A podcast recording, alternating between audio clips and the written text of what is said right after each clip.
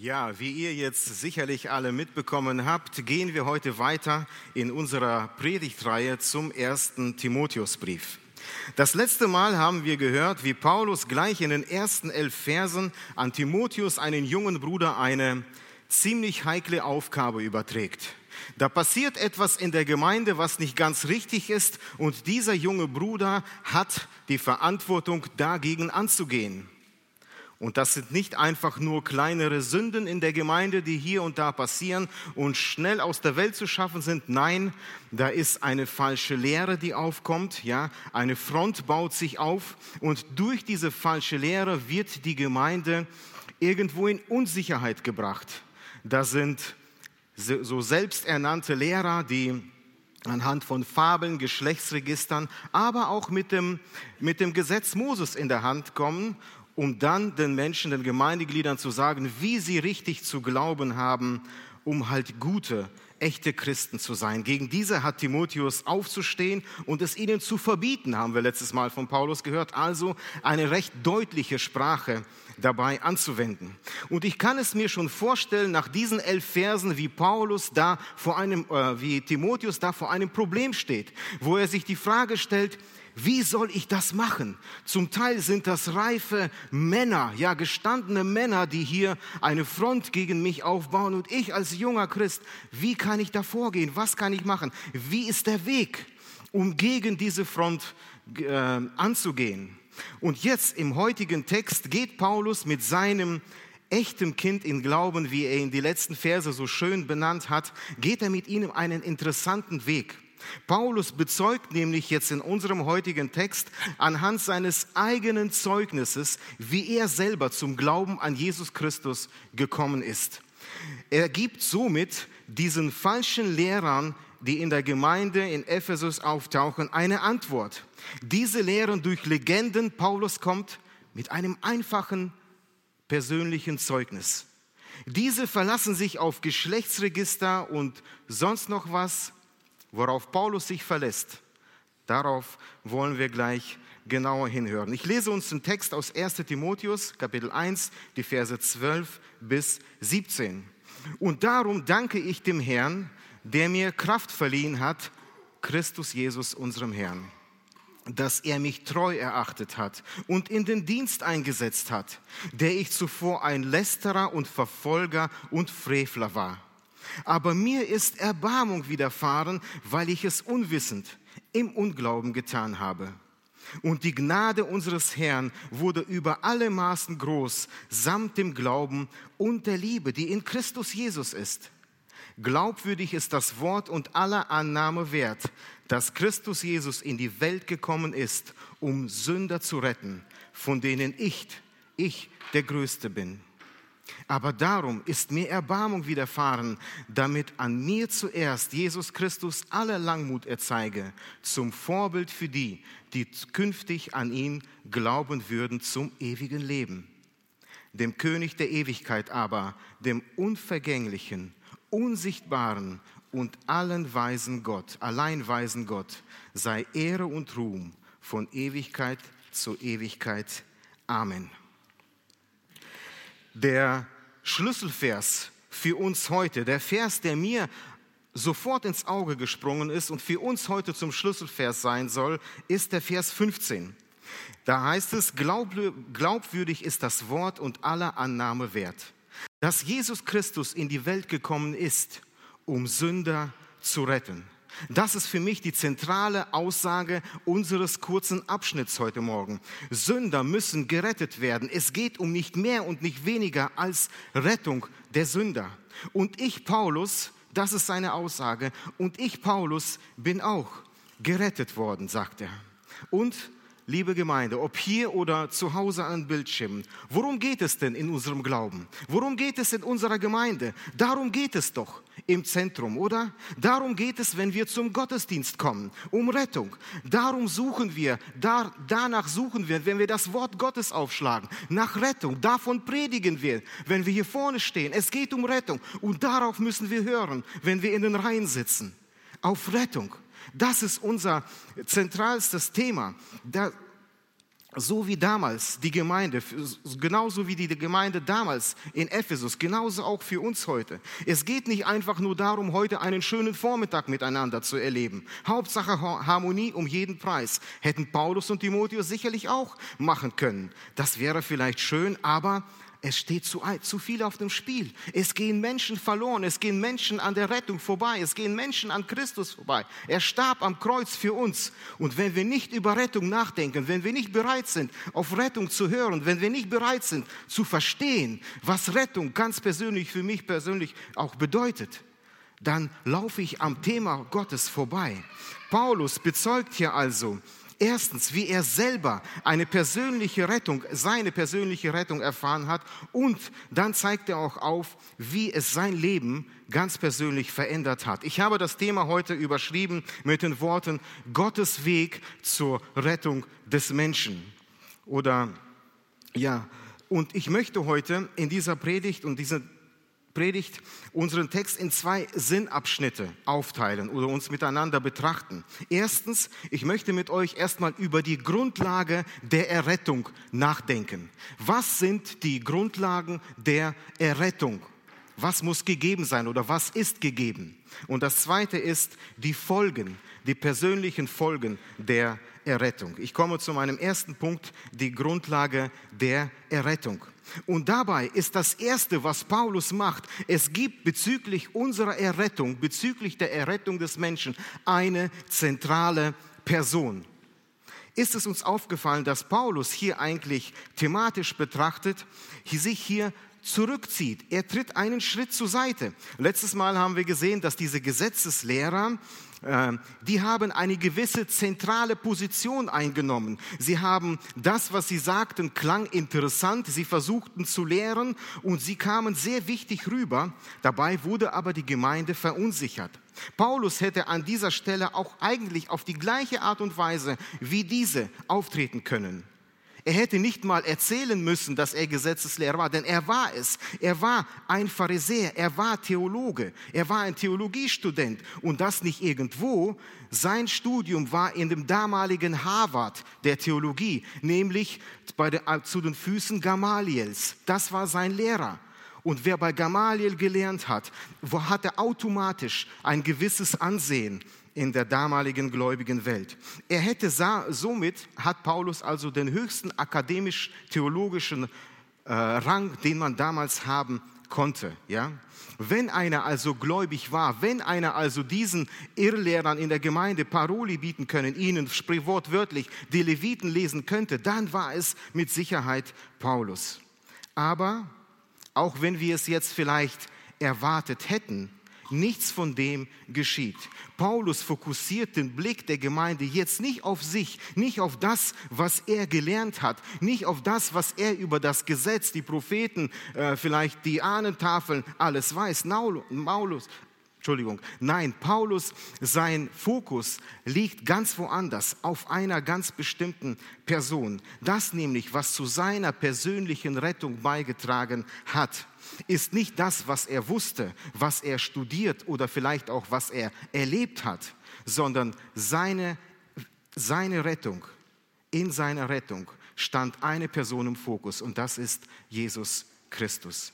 Wenn wir also über die Errettung des Menschen nachdenken, dann geht es nicht ohne Jesus Christus. Es passiert nur durch Jesus Christus. Das gilt es auch für uns heute zu verstehen. Und deswegen immer wieder, wenn Paulus jetzt durch den Text geht, ja das, was er im Text sagt, immer wieder wird er Jesus Christus erwähnen. Er kann das, was er persönlich erlebt hat, er darf es nicht mehr verschweigen. Vers 12 ist er voller Dankbarkeit darüber, dass er im Dienst für das Evangelium steht. Und wem ist er dankbar? Christus Jesus, sagt er. Wenn er in Vers 14 von Gnade, Glaube und Liebe spricht, die er erfährt, von wem ist es, der, der sie verleiht? Jesus Christus. Wenn er Vers 15 über Rettung spricht, dann geschieht diese Rettung durch wen? Jesus Christus. Und wer hatte laut Vers 16 Langmut und Geduld, auch mit einem Paulus? Es ist wiederum Jesus Christus. Liebe Gemeinde, ist vielleicht ein bisschen komisches Beispiel, aber wir alle oder die meisten von uns arbeiten wahrscheinlich in einer Firma. Und eine Firma besteht auch aus vielen verschiedenen Abteilungen. Die eine ist von der, für, für die Produktion zuständig. Ich zum Beispiel bin in der Produktion tätig. Ja, also das sind die, die noch wirklich körperlich arbeiten, will ich nebenbei so einwerfen. Ja, dann gibt es eine andere Abteilung. Da sitzt der Dennis, der ist im Qualitätswesen. Ja, unser Albert sitzt in der Entwicklung. Ja, und dann gibt es noch viele andere, die vertreiben und muss ja auch an den Mann gebracht werden. Das, was wir so produzieren. Und wisst ihr, Tatsache ist, in allen unseren Abteilungen werden wir die beiden auch bestätigen, sind echt super Mitarbeiter. Die haben von dem, was sie machen, was sie tun. Riesengroße Ahnung. Es gibt wahrscheinlich keine besseren, ja.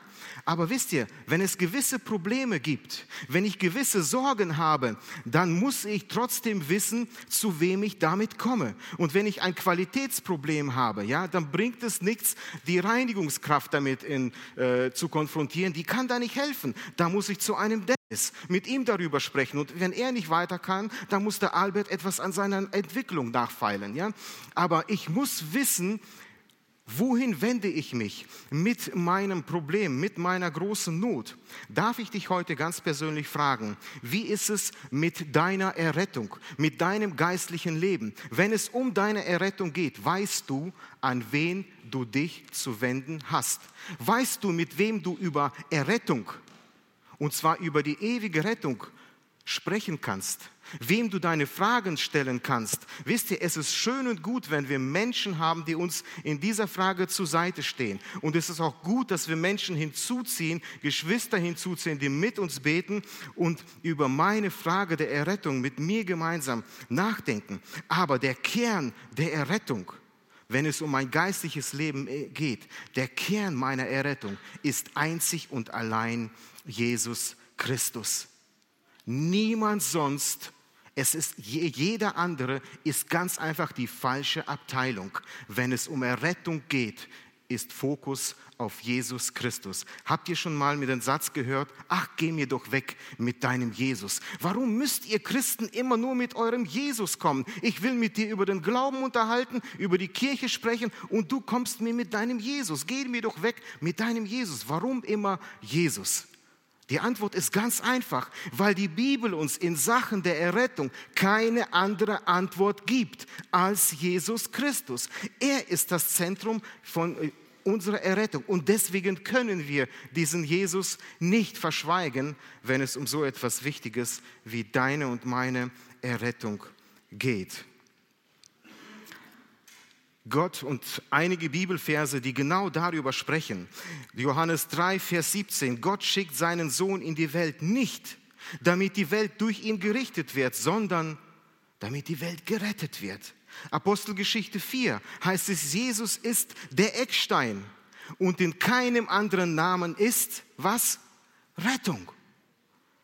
Glaube an den Namen Jesu Christi, Apostelgeschichte 16, und du und dein Haus werden gerettet. Amen.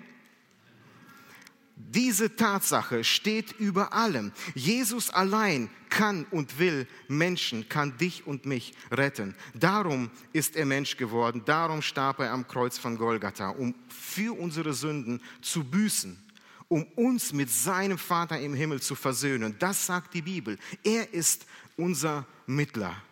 Ich gehe damit zurück zum Text. Paulus hat der Gemeinde jetzt ganz genau erklärt, dass Errettung nur durch Jesus Christus geschehen kann. Man muss also zu Jesus hin, sich an ihn wenden.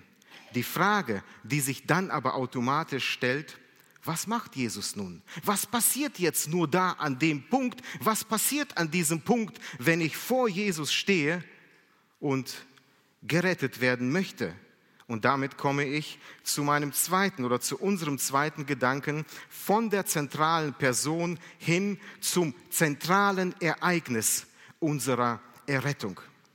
Und da gab es auch im Leben von Paulus dieses zentrale Ereignis, was sein Leben verändert hat. Ein Erlebnis, wo er erkannte, dass er auch er Jesus Christus brauchte, dass auch er Rettung brauchte und nur Jesus ihm helfen kann.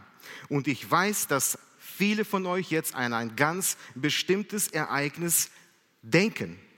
Es ist der Augenblick, wo Paulus hoch zu Ross Richtung Damaskus reitet. Ja? Und da passiert etwas. Vor, der, vor seiner Bekehrung hieß er ja Saulus oder Saul. Er war, wie gesagt, unterwegs nach Damaskus und er hatte ein Ziel. Er hatte ein Ziel, Christen gefangen zu nehmen und sie dann gebunden nach Jerusalem zu führen. Und plötzlich geschieht etwas in seinem Leben, plötzlich ein helles Licht und Paulus fällt vor Schreck vom Pferd, er landet wortwörtlich im Dreck und dann spricht Jesus mit diesem Mann und sagt, Paulus oder Saulus, warum verfolgst du mich? Saul, warum stellst du dich gegen mich? Und er fragt, wer bist du? Ich bin Jesus. Ich bin Jesus, den du verfolgst. Und da erkennt dieser Mann, was er falsch gemacht hat in seinem Leben, da erkennt er, wer er wirklich ist. Und er erkennt seinen Retter. Was für ein Erlebnis. Eigentlich wäre es meiner Meinung nach doch das Krasseste, was Paulus an dieser Stelle eigentlich machen könnte, genau davon zu erzählen. Ich, Paulus, habe so eine gewaltige übernatürliche Erscheinung gehabt. Jesus selbst hat zu mir gesprochen. Das würde doch sämtliche Irrlehrer aus der Gemeinde zur, zum Schweigen bringen, denn die haben so etwas nicht erlebt. Wer so etwas erlebt, der muss doch ein guter, ein richtig guter Christ sein. Wisst ihr, was das Interessante ist? Habt ihr von diesem Erlebnis ein Wort in unserem Text gelesen? Paulus verliert nicht ein einziges Wort von dem, was er damals auf dem Weg nach Damaskus erlebt hat. Zu anderen Situationen hat er das der Gemeinde mitgeteilt. Aber hier, wo er sein Zeugnis, seinen Weg zum Glauben hin erzählt, wo er davon weitergibt, kein Wort von dem, was, wie er vom Pferd gefallen ist, wie erschreckt er war, wie er auch mit Blindheit geschlagen wurde, ja, und er erzählt was ganz anderes. Schaut mal, was er sagt. Vers 13, der ich zuvor ein Lästerer und Verfolger und Frevler war. Ist doch verrückt, oder? Paulus, du bist so ein wichtiger Apostel. Wie kannst du jetzt so etwas sagen? Wie kannst du so etwas? Paulus, willst du überhaupt nicht mehr eingeladen werden in unsere Gemeinde? Wie kannst du nur so etwas erzählen? Aber dann wird es ja noch dicker. Vers 15, wo er sagt, dass Jesus in die Welt gekommen ist, um Sünder zu retten, unter denen ich der Größte war. Paulus, der größte Sünder. Na toll möchte man hier sagen. Und er will einer Gemeinde was erzählen. Er will ein Zeugnis sein. Und wenn du jetzt denkst, dass Paulus hier etwas übertreibt, wenn er hier zum Beispiel sagt, dass er ein Lästerer gewesen ist, dann darf ich dir sagen, dass er hier an dieser Stelle nicht übertreibt. Lästerer bedeutet bei Paulus auch nicht einfach nur, dass er mit seinen Kumpels bei Abendlicht am Feuer gesessen hat und, über andere Menschen sich lustig gemacht hat, einfach einen schönen Abend verbracht hat.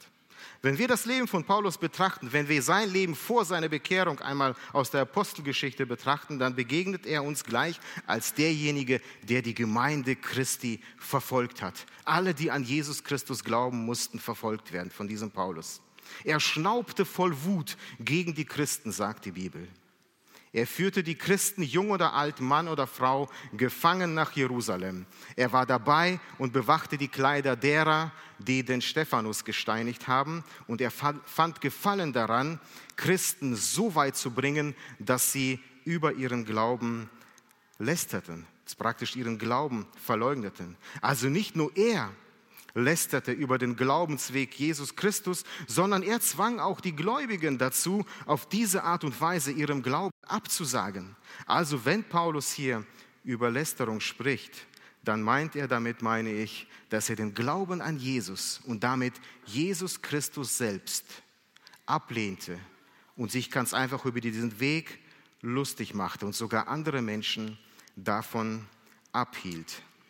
Was passiert, also hier in unserem Text. Warum spricht Paulus hier über seine Sünden der Vergangenheit und nicht, wie er die Stimme Jesu hörte, wie er vom Pferd gefallen war? Wisst ihr, was wir hier vorfinden? Es ist ein hundertprozentiges Schuldeingeständnis von Paulus, das wir hier im Text finden. Paulus erkennt dort auf dem Weg nach Damaskus. Paulus erkennt, dass so wie er ist, das, was er tut, so wie er glaubt, er auf ewig verloren ist und er Rettung braucht. Und Paulus erkennt, dass das alles, dass er sich auf dem falschen Weg begeben hat und dass der Einzige, der ihm helfen kann, ist dieser Jesus, dessen Stimme er jetzt hört. Und da bringt es gar nichts, über das zu erzählen, was damals auf dem Weg nach Damaskus geschah, wie er vom Pferd fiel. Viel, viel wichtiger war es, was er innerlich, was er in seinem Herzen in diesem Augenblick verstanden hat. Er ist schuldig geworden vor diesem Jesus. Er war nicht nur dabei, Jesus abzulehnen, er machte es sogar Menschen schwer, die an ihn glauben wollten. Und das alles bekennt dieser Mann hier, nicht nur vor der Gemeinde. Das hat er damals, nicht nur vor uns heute, damals vor allen hat er das bekennen dürfen. Und das, liebe Gemeinde, das ist das zentrale Ereignis eines Menschen, das geschehen muss. Ein Ereignis, das zur Errettung hin passieren muss, in dem wo ich erkenne, dass ich Errettung brauche, dass ich so, wie ich lebe, das, was ich tue, die Ausrichtung in meinem Leben, die ich eingenommen habe, all das spricht nicht für, sondern eher gegen Gott. Eigentlich spielt Gott bei mir vielleicht sogar gar keine Rolle in meinem Leben. Vielleicht ist es für dich heute eine Art Ruhekissen, zu denken, wozu brauche ich eigentlich Jesus? Wozu brauche ich Vergebung? Ich führe ja ein vernünftiges, gutbürgerliches Leben. Bei mir funktioniert eigentlich alles, intakte Familie, gesunde Kinder, alles ist gut, wir haben ein Haus, wir fühlen uns wunderbar, heute ist auch noch tolles Wetter als Zugabe. Ich kann eigentlich keiner Fliege was zu Leide tun. Da sind doch andere, die brauchen Jesus so viel mehr. Weißt du, es ist immer sehr, sehr einfach, auf andere zu schauen. Paulus hat es eigentlich genau so gemacht. Paulus, warum hat er diese Sünden begangen? Weil er nicht auf sein Leben geschaut hat.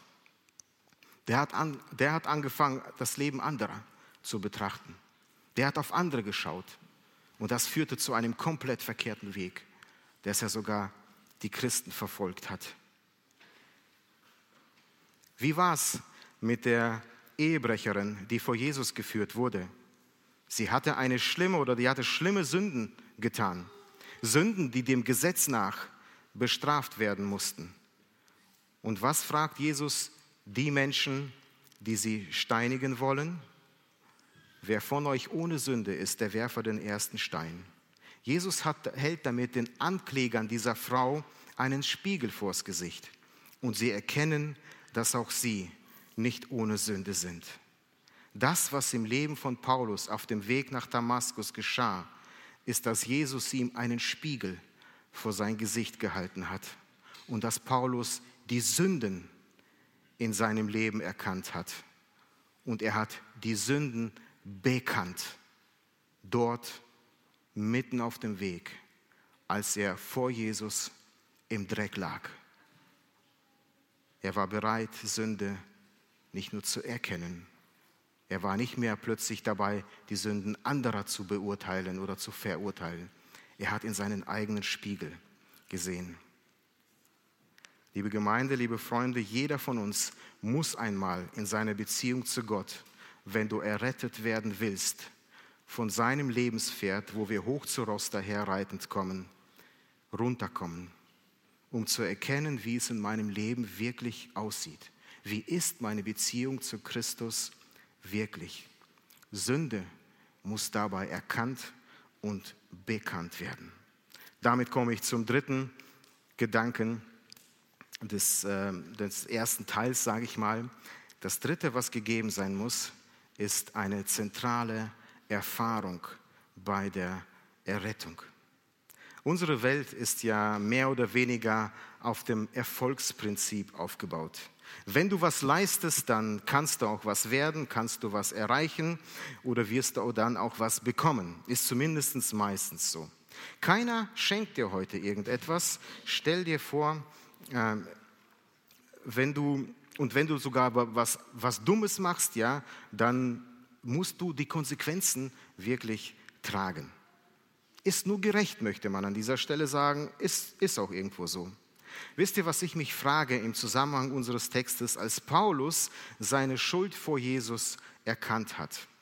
Und wo er seine Schuld dort auf dem Weg nach Damaskus auch bekennt, ich frage mich, womit hat Paulus wohl jetzt gerechnet, als er da vor Jesus im Staub lag? Als Jesus ihm sagte, ich bin Jesus, ich bin derjenige, den du verfolgst. Ist es dir bewusst, was du seit Monaten oder vielleicht sogar seit Jahren tust? Ich frage mich, welche Strafe hat Paulus jetzt, jetzt wohl von Jesus erwartet?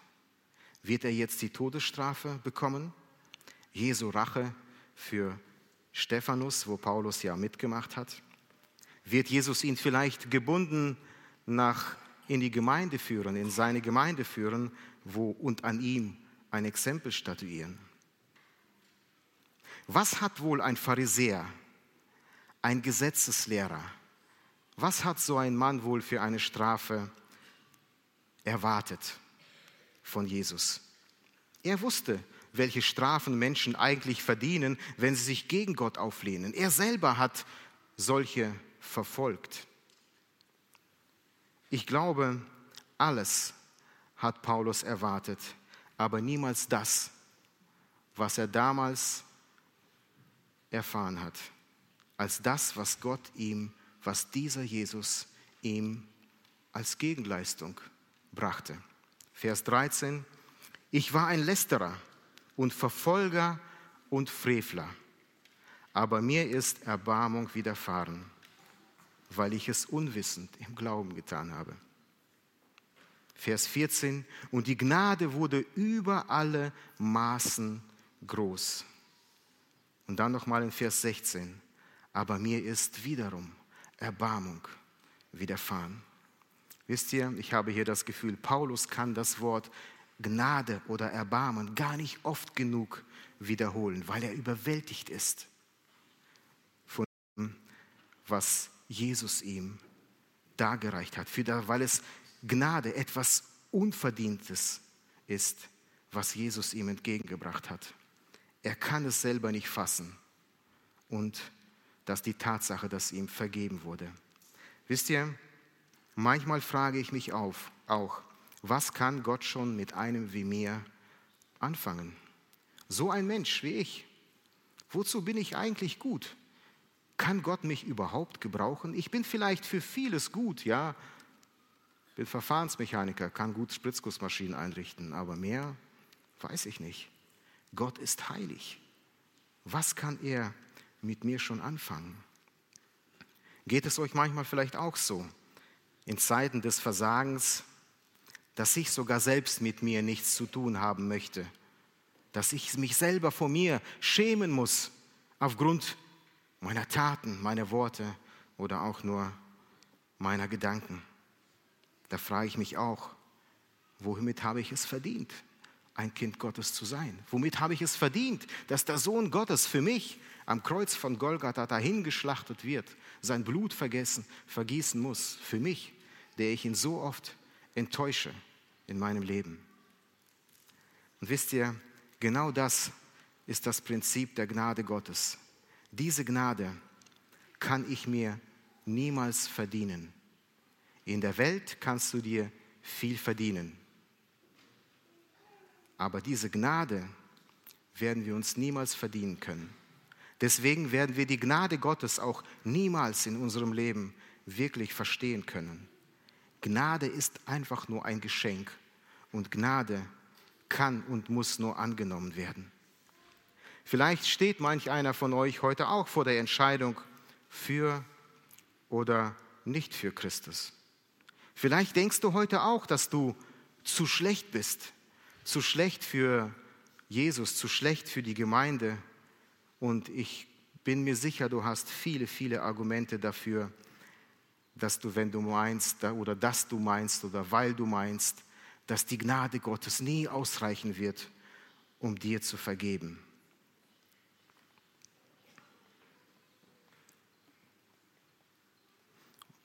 So ähnlich wie es eigentlich bei Paulus war, dass er auch gedacht hat, mir kann nicht vergeben werden. Er staunt über diese Vergebung. Aber dieses Denken, liebe Gemeinde, dieses Denken beschränkt Gott in seiner Eigenschaft als gnädiger Gott. Wir können uns uns gar nicht vorstellen, wie, wie groß Gottes Gnade sein kann. Paulus sagt aus diesem Grunde zu, und auch recht deutlich in Vers 16, darum ist einem wie mir Erbarmen widerfahren, zum Vorbild für diejenigen, die zukünftig an Jesus Christus glauben. Wenn du heute da sitzt und nicht, und ein, nicht ein Kind Gottes bist und meinst, dass dein Leben zu schlecht ist, zu schlecht für Gott, Gott kann mit dir nichts anfangen, Gott kann dich nicht verändern, dann ist das die Aufforderung von Paulus an zukünftige Geschlechter, also an dich heute. Schau auf Paulus. Schau dir das an, was ihm vergeben wurde und was Gott aus seinem Leben getan hat. Wie Gott sein Leben verändert hat. Und verändert ist mein Stichwort. Und lasst uns darauf schauen, wie Jesus Christus Paulus Leben verändert hat, was aus seinem Leben geworden ist. Ich komme zum zweiten Punkt, die Folgen der Errettung. Die Folge der Errettung. Und das Erste, was mir da auffällt, ist, Paulus ist dankbar. Dankbarkeit. Paulus beginnt sein Zeugnis in Vers 12 hier gleich mit einem Dank. Darum danke ich dem, der mir Kraft verliehen hat, Jesus Christus. Habt ihr es schon mal einem kleinen Kind ja, ein Geschenk überreicht? Dieses Kind kommt an und sagt, boah, und wird es begeistert und sagt, boah, vielen Dank und dann nimmt es das Geschenk und weg ist es. Und es kann passieren, dass den Rest des Abends wirst du nichts mehr von diesem Kind sehen und nichts hören. Dann weißt du ganz genau, dieses Geschenk ist gut angekommen. Der oder die Kleine ist jetzt beschäftigt.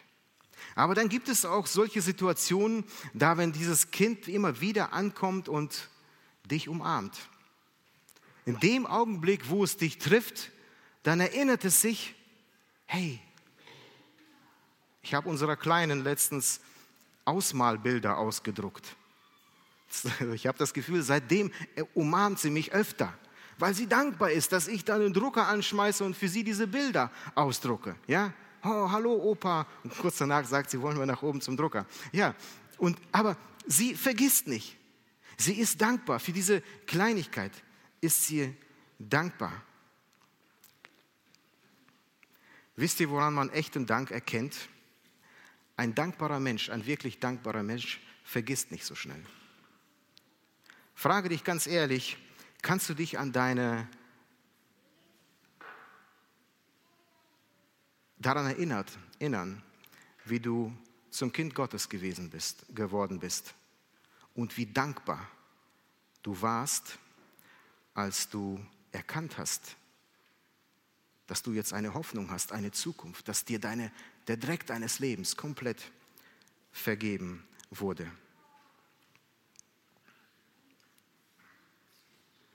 Was ist heute, wenn wir ehrlich auf uns schauen, aus diesem Dank geworden? Lasst uns aus der Dankbarkeit heraus leben, für Christus leben. Lasst es uns so leben, dass Dankbarkeit mein Leben bestimmt. 1. Thessalonicher 5, Vers 18 sagt, seid in allem dankbar. Das ist der Wille Gottes für euch. Wisst ihr, was mir an unserem Text Mut macht, wo Paulus Danke sagt, Jesus? Das ist das, wofür er dankt. Er dankt nämlich für Kraft. Jesus Christus hat ihm Kraft verliehen. Das bedeutet ja nichts anderes, als dass auch ein Paulus hier und da kraftlos gewesen sein muss. Dass auch ein so großer Apostel in Situationen war, in denen er nicht wusste, wie soll es weitergehen, wie kann es weitergehen, wo er überfordert ist oder war, wo es aus eigener Kraft längst nicht mehr weitergehen konnte. Und da war er auch immer auf die Kraft Christi angewiesen.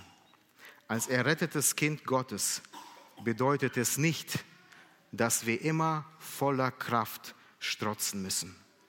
Es muss nicht immer souverän aussehen in meinem Leben. Manchmal sitze ich auch da und weiß nicht, wie es weitergehen soll. Da fehlt sogar die Kraft, aus dem Bett zu steigen. Manchmal ist es die Faulheit, ich gebe zu, aber sehr oft fehlte, fehlte auch wirklich die Kraft. Aber entscheidend ist, errettet zu sein, bedeutet zu wissen, woher ich meine Kraft beziehe, was meine Kraftquelle ist. Und ich möchte euch, Geschwister, Mut machen. Wir haben eine Kraftquelle, Jesus Christus, und er hat es uns zugesagt. Johannes 16, 33, in der Welt habt ihr Angst. Wer von uns heute hat nicht Angst, wenn er in die Welt schaut? Und genau in diesem Augenblick, Jesus hört nicht auf mitten im Satz. Er sagt, in der Welt habt ihr Angst, aber seid getrost, ich habe die Welt überwunden. Nichts also, was in dieser Welt geschieht, ist außerhalb Christi Kontrolle. Und wenn du dich manchmal fragst, was, warum geschieht hier und da Dinge oder Sachen in meinem Leben, was ich nur schwer ertragen kann, wir dürfen eins nicht vergessen. Wir leben immer noch in einer gefallenen, sündigen Welt. Und das Zweite, was sicherlich auch ein nicht unwichtiger Faktor ist, wisst ihr, wenn ich mal Durst habe, dann muss ich wissen, wo Wasser zu holen ist. Und wenn ich mal kraftlos bin im Glauben, diese Tatsache erinnert mich immer wieder daran, wo meine Kraftquelle, wer meine Kraftquelle ist, Jesus Christus. Die nächste Folge der Errettung finden wir in dem gleichen Vers und das ist, ich habe es mit Dienstbereitschaft benannt. Paulus dankt Jesus. Er hat mir Kraft verliehen und dass er mir treu, mich treu erachtet hat und in den Dienst eingesetzt. Ich hatte hier ein Gefühl, als ich den Text gelesen habe, dass zwischen Vers 12 und Vers 13 Paulus gedanklich einen Einschub macht. Paulus muss am Ende von Vers 12, als ob er da gerade ruhig wird, sich erstmal sammeln muss und dann ein paar Gedanken dazwischen macht, er dazwischen schiebt, ja. Nachdem er dankt, dann sagt er nämlich, er hat mich in den Dienst, er dankt dafür auch, dass er in den Dienst gesetzt wurde und dann sagt er, dann wird er ruhig und sagt, mich, mich, der ich solches getan habe. Paulus kann es nicht fassen, von Jesus gebraucht worden zu sein. Wer von euch hat schon mal eine Bewerbung geschrieben? Wahrscheinlich alle. Ne? Ich denke, wenn man auf der Suche nach einer Arbeitsstelle ist, nach einer Lehrstelle oder einem Studienplatz, da kennen wir das, dann schreiben wir Bewerbungen, ja? Und wir haben und wir müssen schon uns ganz genau überlegen, was wir in so ein Bewerbungsschreiben reintragen. Erst recht, wenn es um meinen Lebenslauf geht. Oder was ich vielleicht am besten verschweige, was mein zukünftiger Chef vielleicht am besten nicht wissen sollte. Und lasst uns jetzt einmal bei dem Beispiel Paulus bleiben. Würdest du dich anstelle von Paulus, wenn du dich bei Jesus um einen Dienst in der Gemeinde oder für einen Dienst überhaupt bei Jesus bewirbst, was würdest du eintragen? in deinen Lebenslauf, um sicher zu gehen, dass du auch eingesetzt wirst in diesen Dienst. Wahrscheinlich würde ich rein intuitiv auf einiges von dem, was Paulus getan hat, verzichten. Wenn ich mich bei einer Bank bewerbe, dann prahle ich auch nicht damit, dass ich erfolgreich schon nur einige Banken in der Vergangenheit ausgeraubt habe.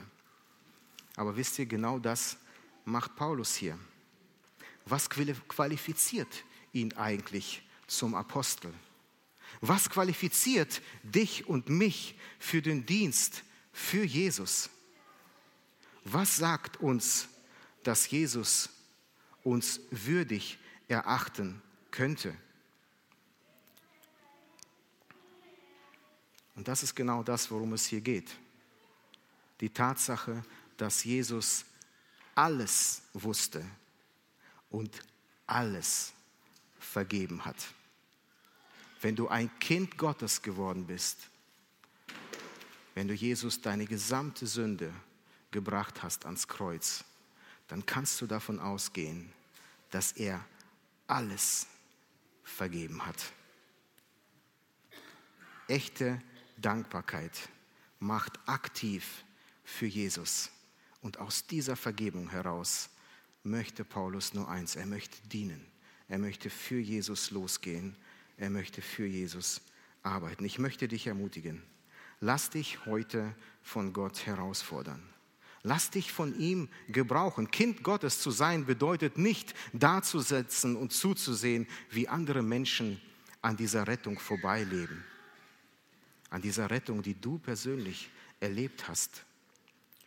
Manche Menschen, viele Menschen, unsere Nachbarn müssen diese gute Nachricht, diese Rettung durch Jesus, es muss ihnen diese Nachricht gebracht werden. Die dritte und letzte Folge der Errettung, die ich aus dem Text herausgreifen möchte, ist in Vers 17. Das ist der Lob Gottes. Wisst ihr, ich bin eigentlich ein Mensch, der, was Lob angeht, ganz ehrlich, ein bisschen sparsam damit ist. Irgendwie kann ich auch selber nicht wirklich mit Lob umgehen, aber leider vergesse ich auch hier und da Lob auszusprechen. Meine Kinder können da wahrscheinlich ein Lied von singen, äh, aber ich versuche mich zu bessern, bei den Enkelkindern es besser zu machen. Und auch wenn man begeistert ist von dem, auch was in der Gemeinde geschieht, über so viele gute Diener, es fällt uns nicht immer einfach, einen Lob auszusprechen. Aber wisst ihr, was wir dadurch tun, wenn wir Gott wenn wir Gott loben, wenn wir Gott loben anhand dessen, was er in unserem Leben getan hat.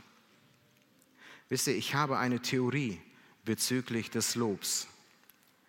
Wer wenig lobt, hat wahrscheinlich oder versucht wahrscheinlich dadurch, den Fokus einfach auf sich selbst zu behalten.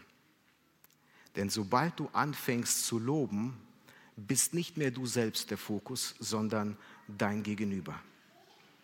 Und das ist das, was Paulus hier in seinem Zeugnis macht. Er hätte viel von dem erzählen können, was er erreicht hat in seinem Leben.